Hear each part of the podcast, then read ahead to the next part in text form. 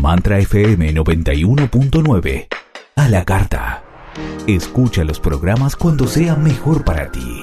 ondemand.com.ar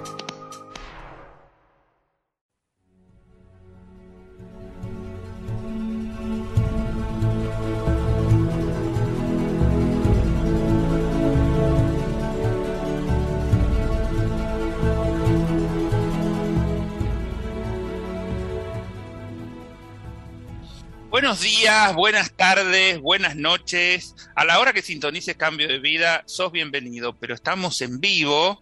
Hoy es miércoles 15 de septiembre del 2021, 11.02 de la mañana en la ciudad autónoma de Buenos Aires. Y el programa de hoy es un, tema muy particular que en general eh, los oyentes por ahí prefieren no escuchar o decir, no, no, esto mejor no, que ni me hablen, porque es un tema que nos atañe a todos que a todos nos ha pasado o nos va a pasar, como es tener que despedir a nuestros seres queridos. En esta última pandemia hubo casos extremos donde por el, este, por el aislamiento que se nos obligó ni siquiera se podía despedir a nuestros seres queridos.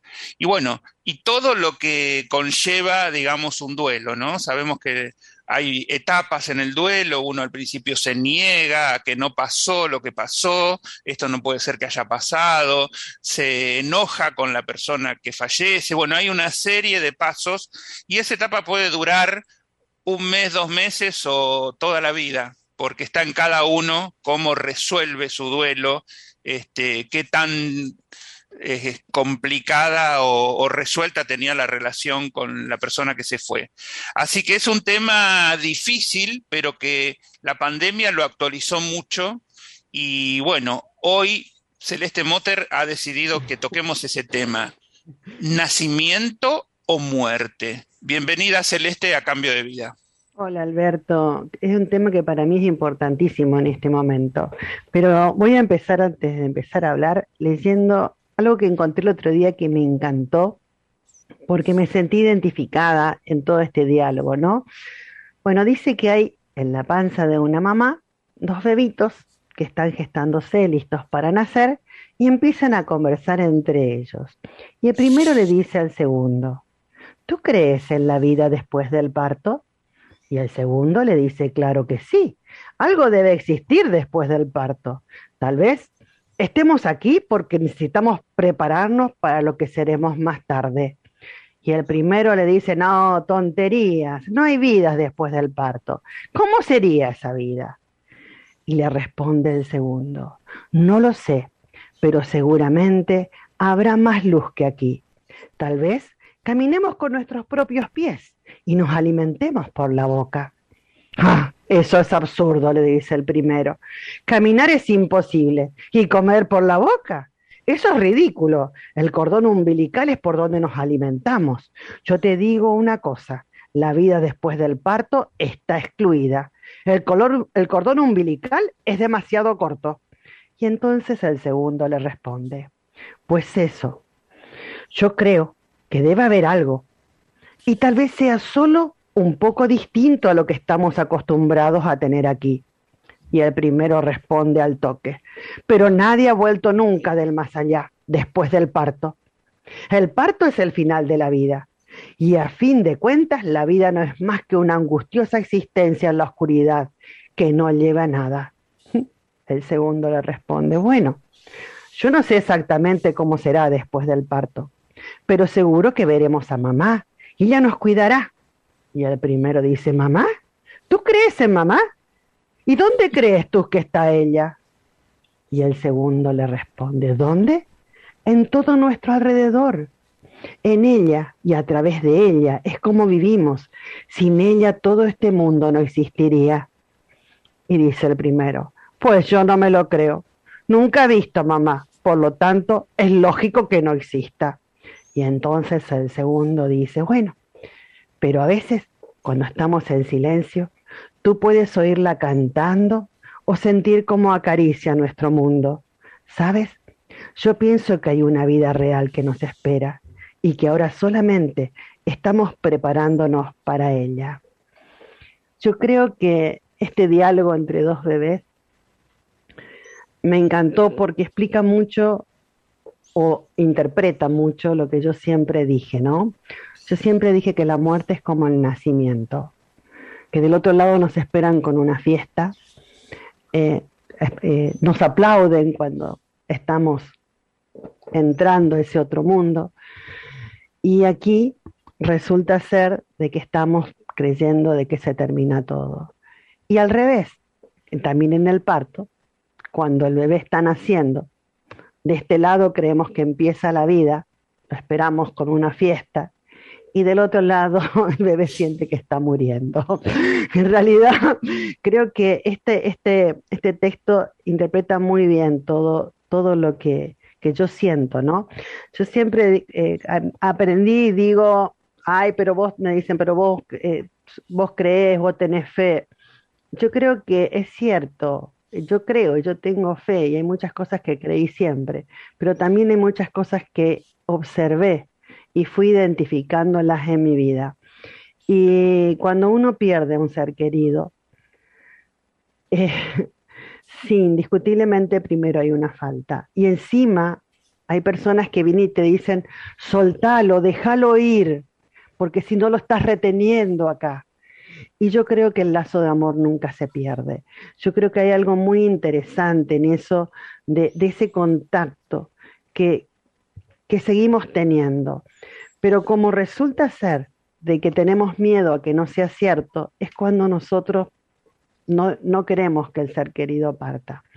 Siempre me acuerdo la mamá de una persona que yo conozco, una señora mayor, que había perdido un hijo eh, su hijo tenía 40 años cuando falleció, y vino justamente con esa pregunta, Celeste, todo el mundo me dice que lo deje partir, que lo deje ir, que yo lo estoy reteniendo.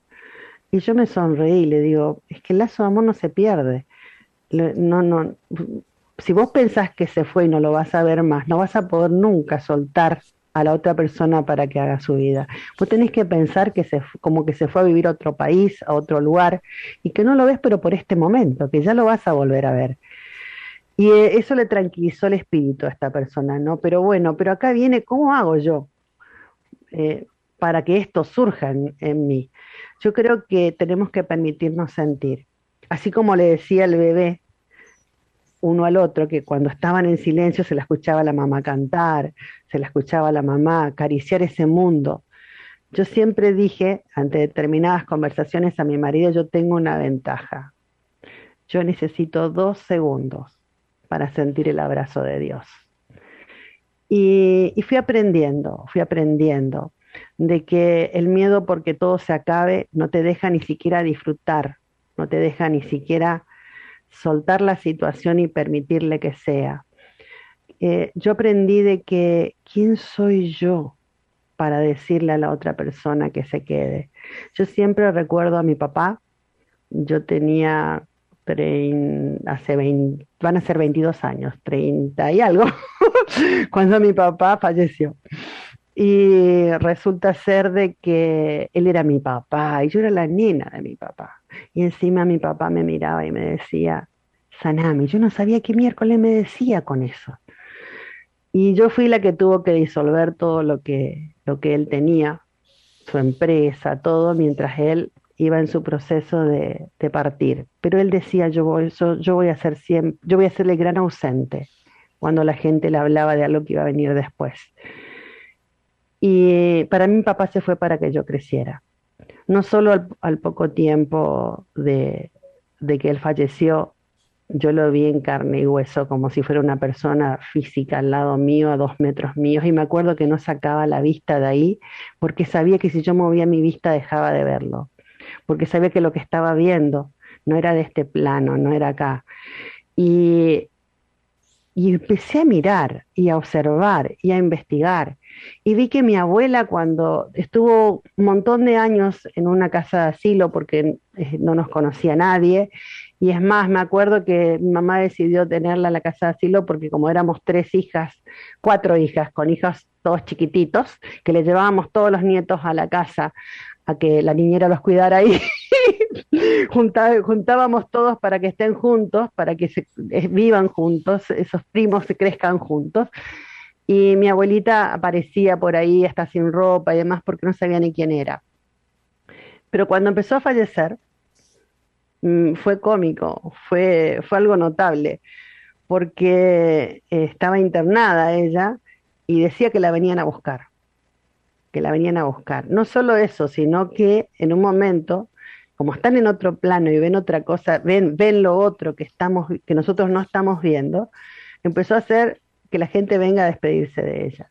O sea, hasta su hijo que vivía en Ushuaia tuvo que viajar a Resistencia para decirle chao, para que ella pueda partir. Porque el permiso también lo damos nosotros, porque es difícil dejar a la familia. Y resulta ser de que la abuela por ahí dice, uy, hasta Omar y Pirila están. Omar era mi papá, ella no sabía que había fallecido.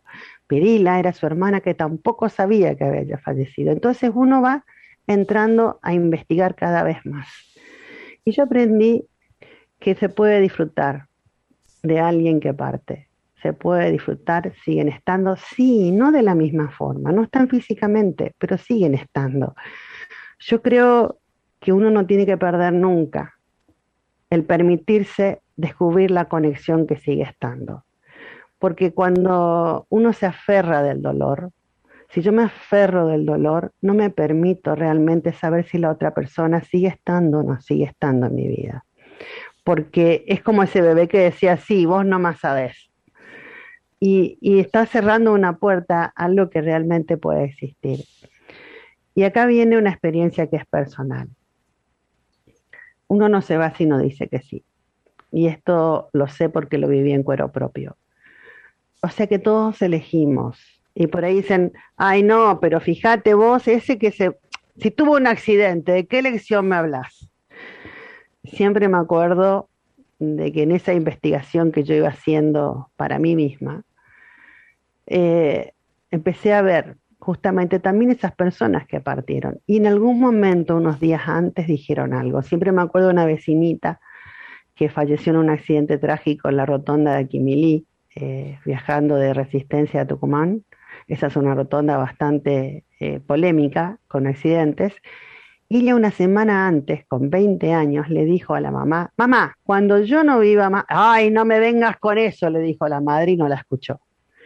Y entonces nosotros no nos escuchamos porque no queremos escuchar muchas cosas. Nosotros no, no, nos ponemos a observar porque tenemos miedo de que lo que veamos no nos guste.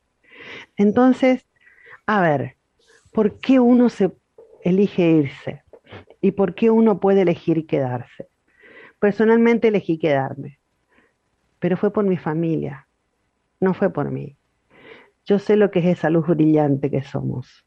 Somos una luz impresionante. Y te quedas ahí y es hermoso estar ahí. Y, y lo que realmente uno es fuera de todos esos sistemas de creencias y esto no discute ningún sistema de creencias. Eh, es hermoso, es maravilloso, es magnificente. Y volver acá a decir, bueno, sí, me quedo acá en esta tierra, eh, me quedo, voy a seguir viviendo, voy a seguir haciendo una vida. Les cuento que no es más muy fácil, porque cuando uno elige quedarse tiene que enfrentarse y eh, crecer sobre todo lo que supuestamente hizo mal, sobre todo lo que supuestamente fue un fracaso. Y entonces lo importante acá es poder ser conscientes de que hay mucho más de lo que estamos viendo. Yo creo de que esta pandemia nos golpeó muy fuerte a todos. He visto partir muchas personas, he visto a, seres queridos perder seres mucho más queridos para ellos que para mí. Eh, he visto, pero fuera de la pandemia, porque no exactamente por el COVID. He visto una madre perder una hija jovencita, única hija, he visto eh, a quienes han perdido a sus padres, he visto muchas partidas. Y esto para mí no es el COVID, yo creo que es algo más grande, que es la muerte que elegimos tener. Es cuando elegimos ir a otro plano. Y cuando, a ver, creemos que a veces que es un castigo o es la culpa de alguien y es una elección. Y no voy a justificar con esto ni la actitud de nadie políticamente ni nada por el estilo, sino estoy hablando de algo más profundo. A mí me decían que el COVID mata. Y yo me sonreía, yo decía, pero no es el asesino, puede ser el arma. El asesino somos nosotros mismos con nuestros sentimientos, con nuestras elecciones. Ahora, ¿es tan mal no elegir morirte? ¿Es tan mal? O sea, yo no, eh, es más, no estoy hablando quizás de un suicidio, no voy a entrar en una polémica de ese tipo, pero también es una elección. Y el tema es que después de la muerte hay mucho más de lo que nosotros creemos. Pero tan solo para poder disfrutar realmente, tenemos que permitirnos ver y observar y sentir si hay más o no. Entonces, también es una elección. ¿Hasta qué punto yo voy a llevar un dolor? El otro día, eh, a ver, cuando nos dan una mala noticia y creemos que algo trágico pasó, nos duele, pero cuando vemos que no es tan trágico o que no es como creíamos o que no pasó, nos deja de doler. Entonces, ¿qué es lo que nos duele? La partida del otro ser querido como si fuera el fin. Si sabes que no hay un fin, entonces no te va a doler. Sí, te, vos podés sentir, qué sé yo, la molestia, como digo siempre, eh, lo reté muchas veces a mi papá, porque me hubiera gustado de que esté físicamente conmigo ante muchas circunstancias, sobre todo porque era el abuelo ideal, aparte de mi papá. Son muchas cosas, ¿no? Para, para los que reciben ah, la mala noticia, ¿viste? Hay que hacer muchas cosas a la vez, tenés que tomar decisiones inmediatamente, y entonces es muy choqueante la noticia cuando uno no, no viene, no hizo un curso preparatorio para los duelos, ¿no? Es como que tenés que hacerte cargo de cosas que no quisieras hacerte cargo. Ya mismo tenés que decidir, bueno, este eh, cajón eh, quería, ¿cuál fue cuál era su voluntad, hay que cremarlo, bueno, miles de cosas que tenés que hacer ya, que no podés esperar, no podés decir me tomo una semana para llorar todo lo que quiero y después decido, porque me, me trajiste este, tenés que inmediatamente tomar decisiones. Me trajiste reminiscencias cuando eh, contrataba yo el, lugar para mi papá en un parque, eh, digamos, eh, para enterrarlo y viene la chica y me dice, ¿qué es para tu abuelo? ¿Le querés evitar el disgusto a tu papá, el, mal trance? me sonreí y le dije, no le digo, es para mi papá. Eh, yo creo que, que nosotros eh, hay situaciones en la vida de que muchas veces quisiéramos evitarlas, pero son naturales, la vida sigue sucediendo y la muerte es parte de la vida. Y, y si nosotros nos permitimos el saber que sigue estando. No vamos a sentir una pendiente. A ver, muchas veces en esta vida no decimos muchas cosas o porque tengo miedo a la reacción del otro, o porque no quiero que lo tomen mal, o porque qué van a pensar o cómo van a reaccionar, y nos tragamos y nos aguantamos muchas cosas. Hoy hablaba justamente de la, una relación no, muy, no clara del todo cuando una persona parte. Ok, podemos decírselo ahora, podemos sentir ahora a la otra persona, podemos volver a tener una interacción con la otra persona. Y voy a decir algo que no, no, no, no, no lo dije nunca en público, pero en este cambio planetario, en todo lo que está sucediendo, cuanto más nos permitamos esa facilidad de adaptarnos a la multidimensionalidad, más fácilmente los vamos a ver, como si estuvieran con nosotros y más fácilmente vamos a compartir, porque seguimos compartiendo en otros planos no sé, bueno, vos... vos yo, recibí, yo recibí mensajes, ¿no? Eh, a través de otra persona, no es que yo los recibí. Pero bueno, mis padres fallecieron con seis meses de diferencia. Mi mamá este, en julio del 2013 y mi papá en enero del 2014. Mi mamá fue un proceso distinto porque mi mamá tuvo un, un ACV en el año 82 y sobrevivió 31 años hasta el 2013. Nunca estuvo, nunca quedó bien, no se recuperó y además ella tenía este, epilepsia también, tenía ataques de epilepsia. Y yo cada vez que la iba a ver, yo, porque ellos están a 100 kilómetros de Buenos Aires y yo los iba a ver los domingos, eh, yo sabía que estaba con ella y me daba vuelta y me iba y ella preguntaba con quién había estado. Entonces eh, fue un duelo en etapas, ese no, no me costó para nada porque cada semana era una cuota de duelo, ¿no? A ver hoy qué le pasa y cómo está y todo lo demás. En cambio mi, mi papá en 31 años mi mamá estuvo internada una vez solo una semana porque era ya un caso terrible, pero mi mamá estuvo internada en su casa 31 años y mi papá fue su enfermero todo el tiempo. Entonces cuando fallece mi mamá, mi papá se quedó sin misión de vida para, para hacer más nada. Eligió irse con ella. Eligió irse y a los seis meses... Porque también otra cosa, Alberto, fíjate, ¿cuántos años? 31 años. Él, él eligió él acompañó a esa persona que estaba al lado, no es que eligió tan solo ser un enfermero, porque hay personas, conozco, eh, digamos, matrimonios donde fue al revés, donde al toque, la persona que le tocaba acompañar al otro falleció por su elección de no, de no sostener esa situación.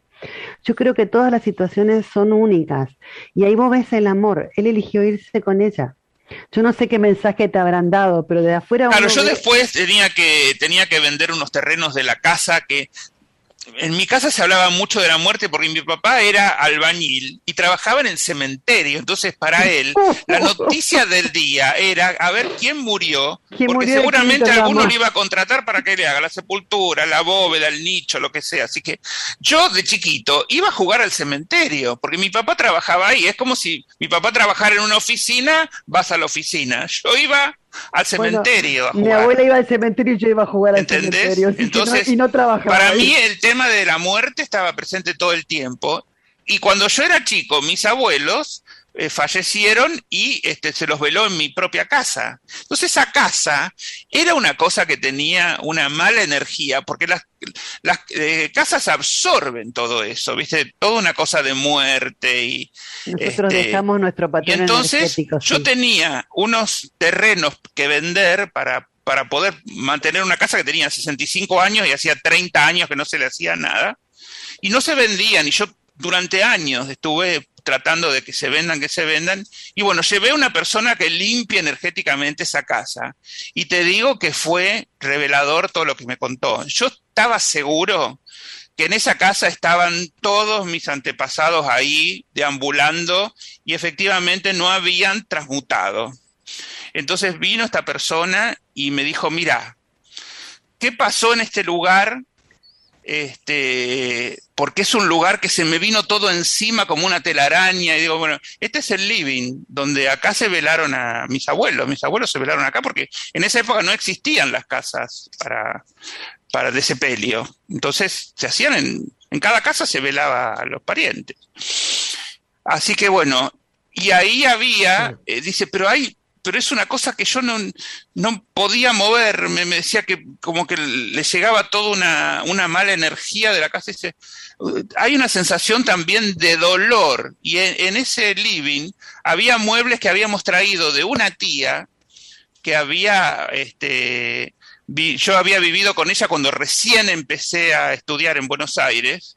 Y ella había enviudado en plena, en, en, la época del Rodrigazo, en la época este, que gobernaba Isabel Perón, y realmente era una mujer que estaba casada con un hombre que le hacía todo, digamos, que le traía los, los, los alimentos por, por, este, por caja. Entonces ella nunca había salido a comprar nada a la calle. Y de golpe vino la crisis más grande de la Argentina en su momento, el rodigazo, que no había un peso en la calle, ella tenía, cobraba una jubilación y cuando fue al supermercado por poco se muere, porque no veía que, el, dinero se le terminaba. Esa mujer sufrió tanto ese tiempo y después esos muebles vinieron a mi casa y ese sufrimiento estaba también ahí en los muebles. y en el caso de mi mamá, y en el caso de, ¿cómo?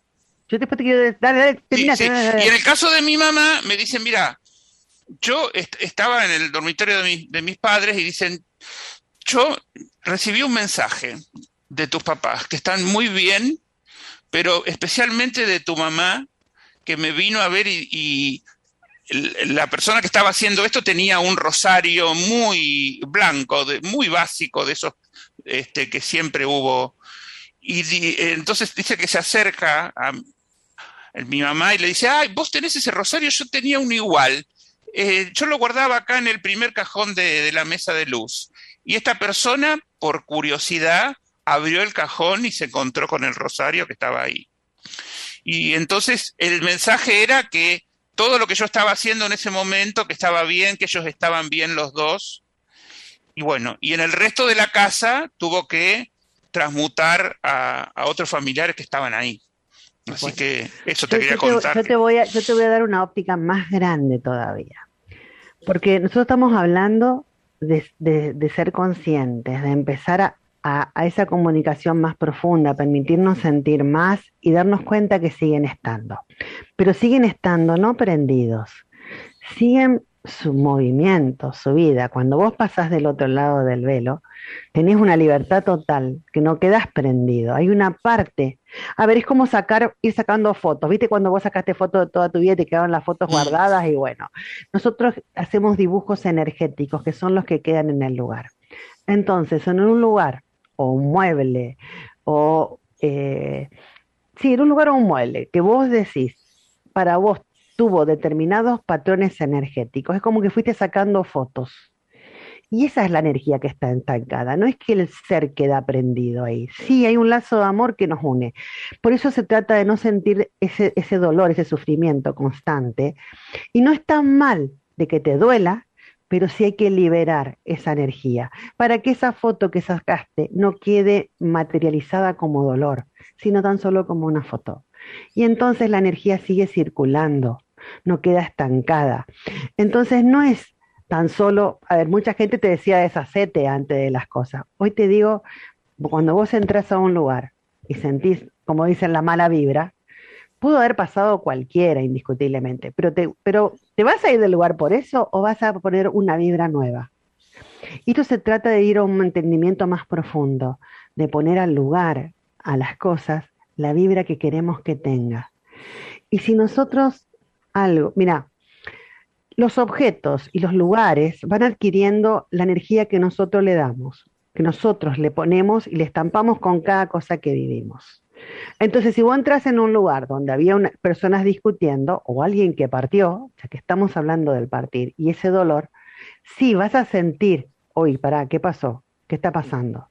Porque está esa energía viva ahí. Ahora, si esas personas lo toman de otra manera, empiezan a comprender de que es tan solo una elección de vida. Eh, yo aprendí de que quién soy yo después de lo que viví para decirle a alguien si quédate o no anda o andate. Yo creo que esa elección tiene que ser propia. Y muchas veces las personas quieren partir, me tocó ayudar a partir a varios, de que quieren partir y están prendidos acá por que no los, dice la familia no los deja ir, en realidad porque sienten que los necesitan, en ese no dejar ir. Y en realidad, más al fondo, cuando vos empezás a hablar con esas personas, lo que hay es miedo a la muerte. Entonces, ¿quién soy yo para decirle a alguien que se quiere ir a hacer una vida diferente, como cuando mis hijas quieren irse a vivir a otro país para hacer una vida diferente, decirle, no, quédate acá, quédate conmigo? No soy nadie. Si yo no quiero que a mí me digan qué hacer con mi vida, quedarte no es sencillo. Y aparte, cuando vos te quedas con determinados sistemas de creencias, si te quedas con ellos, ni te cuento, porque ¿cómo haces para sacarte de encima un montón de pesos para liberar y crear una vida nueva? Si tenés un sistema de creencias rígido. Entonces hay un montón de patrones. Pero acá lo que me importa no es solo el que parte, es el que está acá, el que siente ese dolor. Eh, hay mm, personas que quiero mucho, en las cuales un grupo viaja siempre viajaba siempre todos juntos, y una pareja de ellos eh, se enfermaron de COVID y el, esposo, eh, o sea, mi amiga está bien, pero el esposo la semana falleció entre comillas, el COVID. Después, conversando, ella dice, él estaba cansado. O sea, son elecciones, si vos miras más profundo, son elecciones, pero fuera de eso, tengo una de mis amigas que estaba muy mal por esto y muy dolida, tenía mucho peso en el dolor, ponía toda su energía en eso que le estaba doliendo tanto. Y entonces yo le dije, mira, yo no te digo que te deje de doler, pero porque es lógico que vos hagas un duelo y te duela en la partida de un ser querido. Ahora, ¿Por qué no usas esa energía que estás poniendo en el dolor, por un rato aunque sea, para hacer algo que te gusta? Para arreglar las plantas que a vos te encantan, para qué sé yo, hacer lo que te gusta. Y me dice el día siguiente, vos sabes qué bien que me hizo, porque es cierto, sigo sintiendo la pena, el dolor de la partida, pero no siento el peso que sentía. Lo que pasa es que tenemos... Tengo muchos mensajes después. Sí, termina la historia si quieres. No, que muchas veces tenemos miedo de olvidarnos y le ponemos un peso excesivo a esa partida. Y vuelvo a repetir, ¿por qué no honrar las elecciones de vida de los demás? ¿Qué estamos eligiendo nosotros? Mi hija tenía 14 años cuando se suicidó un amigo y llegó un momento que le dije, amor, tu amigo eligió, ¿vos qué vas a elegir ahora? Porque la que está eligió quedarse acá todavía para tener la vida sos vos. Y qué interesante las otras elecciones. Sí, Alberto, te escucho. A ver, Sí, tengo mensajes. Saludos de César Lantiguia, este, desde Nueva York. Clara Devos, hola Celeste y Alberto y a todos los oyentes. Sila comenta desde Uruguay. Es un proceso cuando entendemos y aceptamos, nos liberamos. Es cierto, tenerlos presentes y hablar como si estuvieran, eso hace con su papá y su hermano, Sila, desde Uruguay. Y agrega, yo aprendí que cada uno tiene su proceso personal. Gabriela dice, buenos días, los estoy escuchando, es importante lo que están hablando. Celeste, gracias. Yo perdí a mi padre, Mario, hace cuatro meses el día 3 de mayo y siento mucha tristeza por su partida. Tal cual, es muy choqueante ese momento difícil y por resolver estando uno solo más aún. Y agrega, estuvo internado 24 días, lo llevé a la guardia y no pude volver a verlo, ni estar con él hasta el día que lo vi tapado con un número pegado en el cuerpo, sin poder creerlo que era mi padre, y es un dolor muy grande. Wow, yo tengo una amiga, es, realmente son dolores grandes. El tema es el siguiente, permitirnos sentir que siguen estando, permitirnos abrirnos a ver. Eh, el contame por lo menos por qué elegiste irte. Yo tengo una amiga que la mamá eh, no falleció supuestamente, entre comillas, con diagnóstico de COVID y cuando la estaban, ya estaba dentro del crematorio, cremándola, le dijeron que no era COVID no se pudo despedir. O sea, hemos vivido situaciones muy, muy grosas todos nosotros. Y entonces acá viene el tema. Eh, ¿Por qué? O sea, ¿por qué fueron tan grosas para nosotros? ¿Qué nos traen? ¿Qué, podemos sacar de bueno? Porque siempre trae un regalo cada situación. Es más, yo vuelvo a repetir, mi papá se fue para que yo creciera, ni se imaginan lo que crecí. Lo importante es saber de que no hay algo que está mal, sino permitirnos ver un poco más allá qué está sucediendo. Si yo me cierro, aunque no, yo ahora no le voy a poder decir, o no, ahora no voy a poder eh, abrazarlo, ahora no voy a poder hacer esto, ¿no? no me permito la experiencia de esa sensación o de ese diálogo o de lo que sea. En cambio, si yo creo, a ver, voy a probar aunque sea, quizás me estás escuchando, por las dudas aunque sea, y le digo lo que le tengo que decir. Eh, a ver, bueno, voy a, yo espero tu abrazo. Si estás mostrar, pero realmente hay que abrirse, porque siempre digo que no, hay que, no, hay que no se puede servir a dos amos, a Dios y a la duda. Entonces es re importante esa, ese detalle de abrirnos a ver qué hay, a ver si es cierto. No me crean, pruébenlo, pero ábranse a ver si es cierto. No, no vayan como ese bebé que decía, no, eh, no, no, vos no más sabés prueben a ver si es cierto. Tengo otro eh, mensaje, tengo otro mensaje. Alberto Pinto dice, me parece que lo que dice Alberto son solo cascarones energéticos y no la persona en sí lo que deambula en esa casa. La persona trasciende a los tres días aproximadamente y si no, los vienen a buscar desde otro lado seres encargados de ese trabajo. Yo creo que, que uno, uno, uno no se queda acá va, se que, es más, no es, no es que no se queda, uno está en todas partes después, ¿entendés? No necesita estar prendido algo.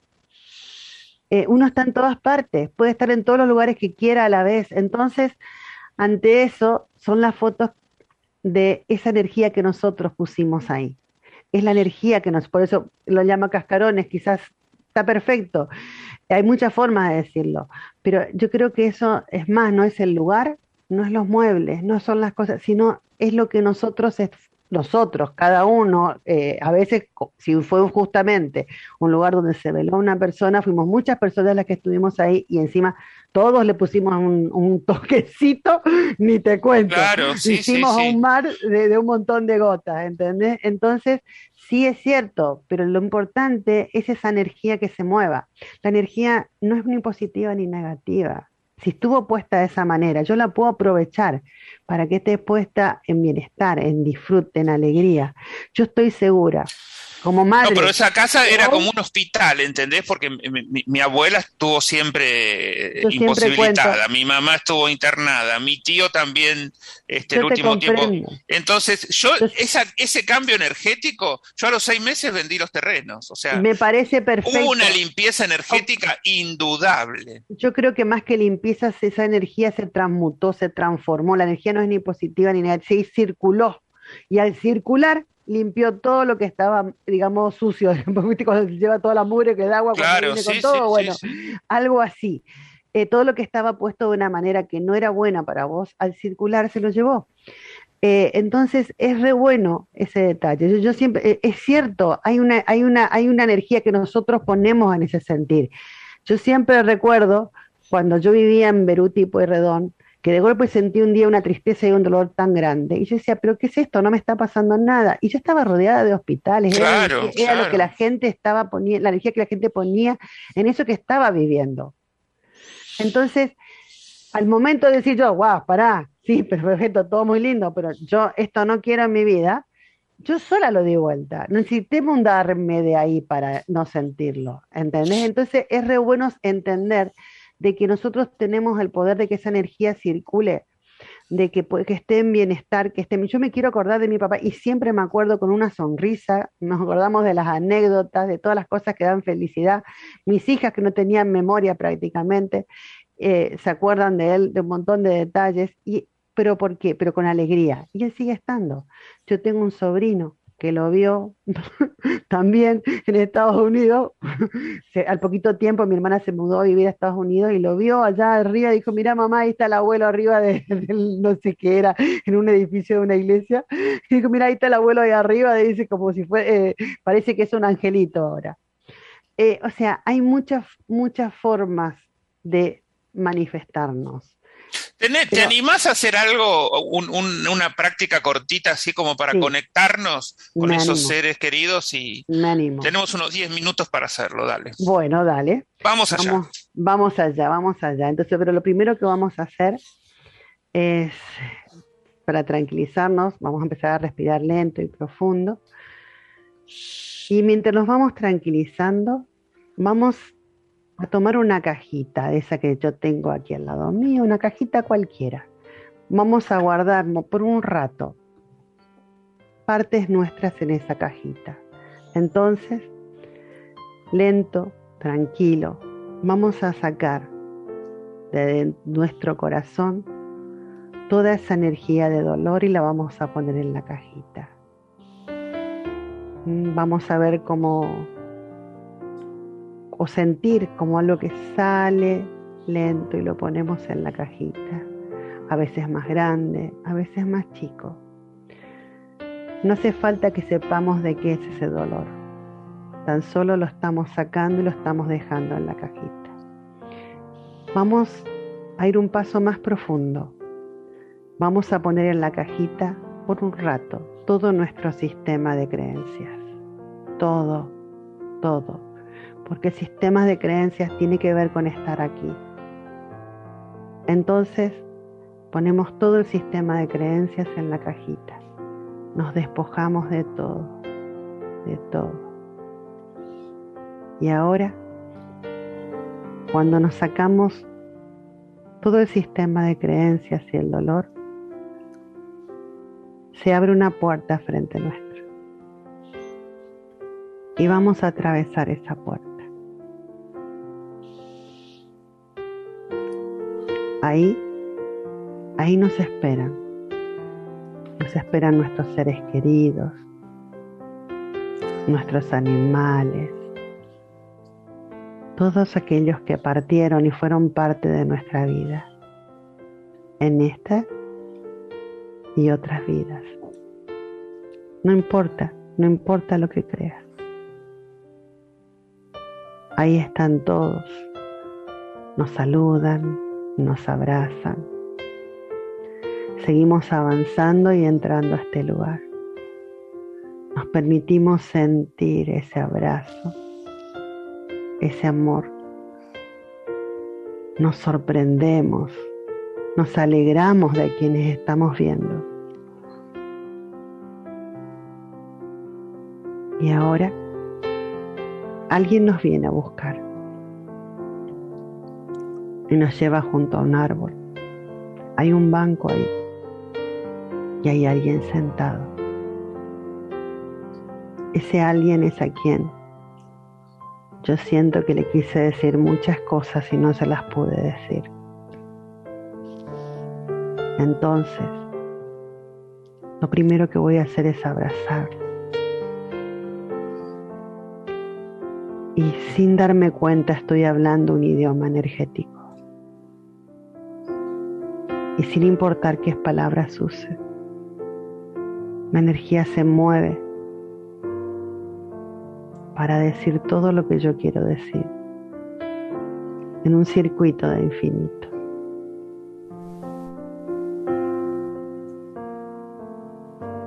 Brotan sonrisas de mi rostro y del que recibe el mensaje. Respira profundo. Y ahora nos vamos a tomar un momento tan solo para sentir su amor.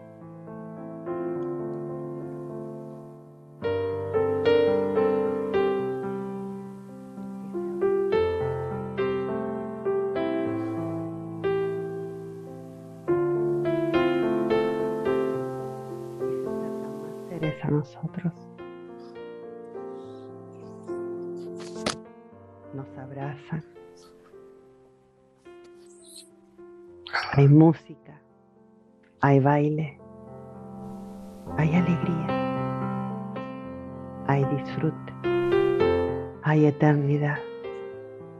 Y esa sensación de que todo está bien y de que siempre va a estar.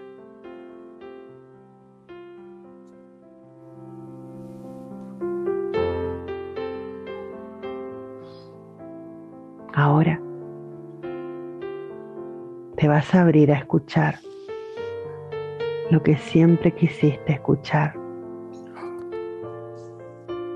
y que la otra persona en un estado físico no se animó a decir. No pudo decirlo, no es que no quería.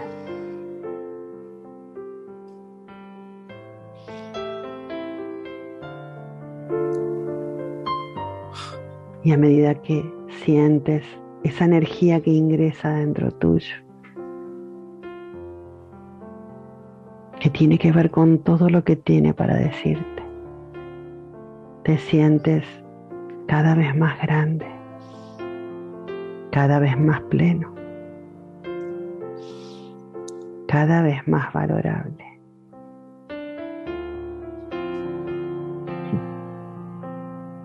Benevolencia, amor, compasión, integridad, todos los nobles atributos entran dentro de tu sentir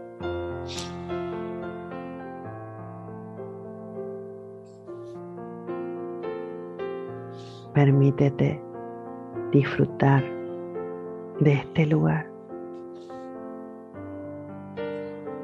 Y aquí podrás entrar cada vez que quieras, cada vez que lo necesites.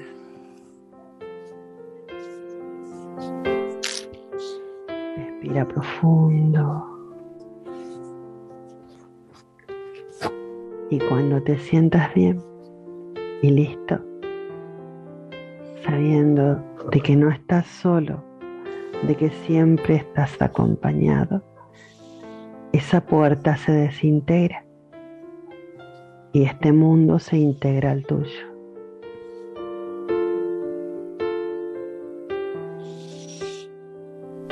Y en este estado puedes abrir los ojos sabiendo que siempre están ahí y que siempre que necesites van a estar ahí.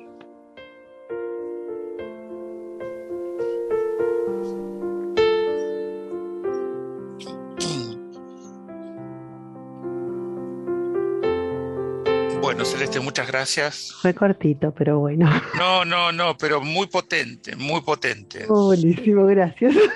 Este, seguramente que esto se convertirá en un futuro taller, este, tal vez, ¿no? ¿Por qué no? ¿Por qué no? Yo creo que es muy interesante el poder saber que, que todo está bien. Yo tengo una amiga con la que nos casamos por diferencia de días y parimos las dos nuestro primer hijo por diferencia de días. Después las dos tuvimos dos hijos más. Ella tiene dos, tenía dos varones y una nena y yo tres nenas. Pero bueno, los que coincidían en días eran los primeros, ¿no? Y en un momento, 18 años después, eh, sí, ya me pierdo, no un poco más quizás, eh, su hijo tiene un accidente y estuvo vivo los días suficientes para que ella se acomodara dentro de sí y, después partió. Y, ella me decía, la gente me esquiva ni que tuviera un, una plaga. La gente no se anima a hablarme. Sos la única persona que me habla como todos los días naturalmente y habla de mi hijo como algo normal y algo que está bien, lo que está, o sea, que no hay nada malo. Eh, y yo creo que es muy importante el reconocernos y reconocer. Si yo quiero ayudar a alguien, quiero acompañar a alguien que partió un ser querido, yo no puedo decirle olvídate, no le puedo decir evitar la conversación por miedo a lo que pueda pasar. Justamente se trata de eso, de claridad, de abrirnos, de poder conversar, de poder expresarnos y poder expresar lo que sentimos. No es tampoco, no, no, no, no, no, no te tiene que doler, aguantarse dolor. No, no, no, se trata de que podamos encontrar la forma de recalibrar esa energía a un nuevo estado de empoderamiento y de saber que siguen estando, de que son cambios, sí, no hay cambios sin pérdida necesaria, dice. Son cambios de estado, pero no, no, la muerte como muerte en sí no existe. Hay, hay un libro, vos que, vos que tenés eh, muchos, eh, muchos programas con María Elena y talleres y demás con ella, hay un libro que es El Crión 4. El Crión 4 te explica en forma de parábolas esta vida llamada humana.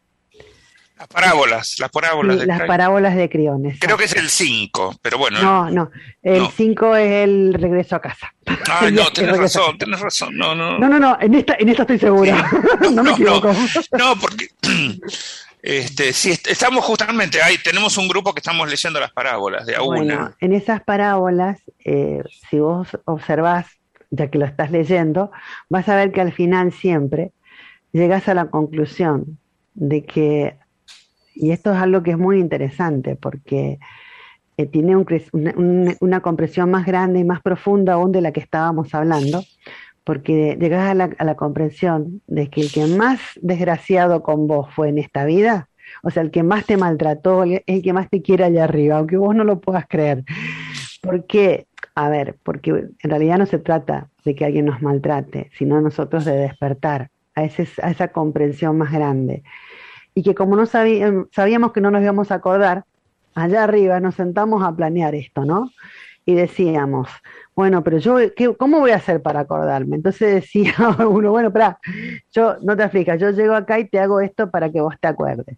Y entonces decía, ay, dale, gracias. Pero si no me acuerdo, entonces venía quizás la misma persona o quizás otra. Bueno, no te aflijas, que si no entendiste, cuando llegues acá yo vengo y te hago lo mismo y bueno. Y son formas diferentes también de comprender de que no solo la muerte, sino la vida son importantes. Bueno, vamos cerrando, que se nos acabó el tiempo. Gabriela termina su mensaje y dice, bueno, vuelve a hablar de su padre, dice, lo llevé a mi padre con mi astenia grave, quedó internado, después me dijeron que agarró COVID estando internado, lo entubaron y después traqueotomía y después lo pusieron en coma inducido. Pero sé que no tuvo COVID porque después me dieron el informe y estuve con él en terapia. Gabriel agradece mucho por este programa, por la conexión. Y Griselda Fuentes dice, Alberto y Celeste, lo felicito por traer este tema que reconecta nuestra vida con los que han partido. Nosotros nos quedamos sin tiempo. ¿Cuál es tu WhatsApp para encontrarte, Celeste? Más 54 911 3866 8997. Bueno, y nosotros mañana tenemos a Peggy Fénix Dubró y casualmente, como se dan las cosas, este, también vamos a ver con un tema parecido a este que es la experiencia del dolor honrando tu sabiduría interior, un tema especialmente que trae Peggy acá para el programa, eh, que no, forma parte de sus este, de sus masterclass ni mucho menos. Así que y me parece interesante que no se lo pierdan porque realmente es especial para este programa. Así que bueno, le agradecemos a Claudio la operación técnica, le agradecemos a Mantra por poner toda la tecnología al servicio de este y todos los programas. Y nos encontramos mañana acá en Cambio de Vida. Chau. Gracias, Celeste. Nos vemos. Un placer. Chau.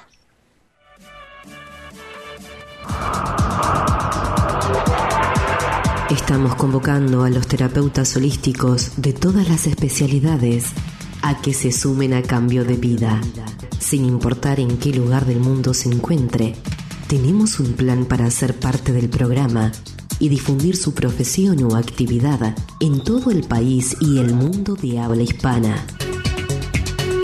Contacta con Cambio de Vida al mail eaperez707 gmail.com o al móvil 5411 4401 7330 y juntos encontraremos una alternativa.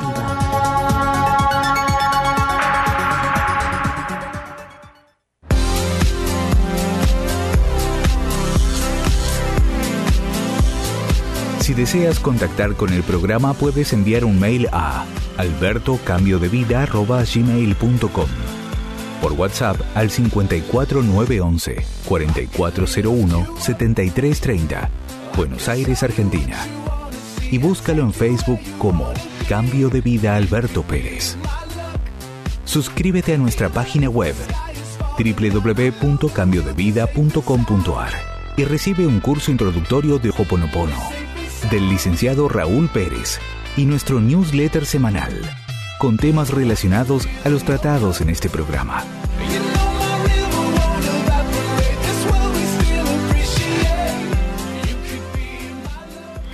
Este programa podrás volverlo a escuchar desde, el podcast ondemand.com.ar.